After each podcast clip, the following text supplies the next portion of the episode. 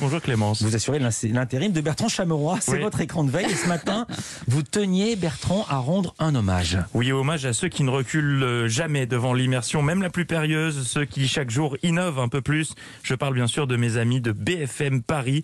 En septembre dernier, je vous en avais parlé, ils avaient lancé le point route à vélo, l'état vrai, du oui. trafic sur les pistes cyclables en direct, une première.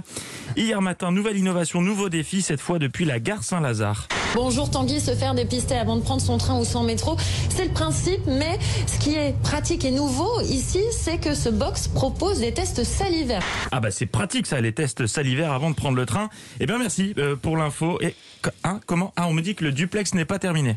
C'est quand même l'option qu'on a choisie ce matin. Donc au préalable, j'ai rempli ma petite fiche. Alors, on y va Ghislaine? Vous êtes infirmière Comment ça, on y va, Ghislaine? On va quand même pas. Non, mais dites pas qu'on va pas assister au test salivaire en live. Donc, euh, c'est un test PCR que vous allez passer. Donc, vous allez cracher dans le petit pot, donc jusqu'à 10 millilitres. Donc, Oui quand même. Ah oui, quand Ah oui, même. quand- Non, mais c'est gentil, vraiment, vous n'êtes pas obligés. Déjà, les autotests avec tous les journalistes qui se fourrent le pif à l'antenne, c'était pas hy- hyper sexy. Donc, si on peut éviter les 10 millilitres de Glavius à l'heure du petit-déj, ce serait mieux pour tout le monde.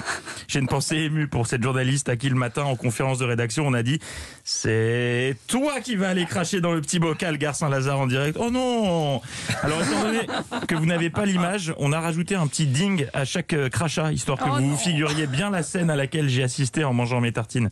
donc, vous allez cracher jusqu'à 10 millilitres. Et euh, une fois que vous avez fini de cracher, je vais envoyer euh, le pot au labo. Donc, euh, au labo, c'est là-bas qu'ils vont analyser. Alors il faut quand même beaucoup de salive. Moi j'ai un peu de mal ce matin. C'est pas très glamour. Ah oui, je confirme. Et c'est pas fini. Allez-y, allez-y, allez-y. Ah Oui, oui, allez-y, allez-y.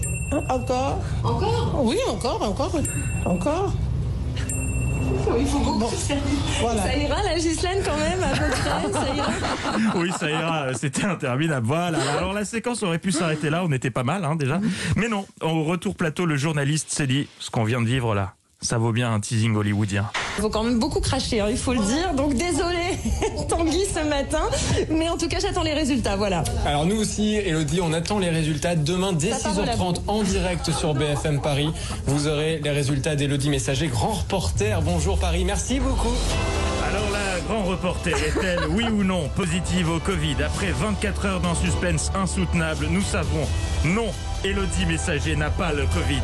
Merci BFM Paris de nous faire vivre toutes ces émotions et bravo à la journaliste pour son dévouement. Merci, merci, Magnifique. Bertrand Chameroy.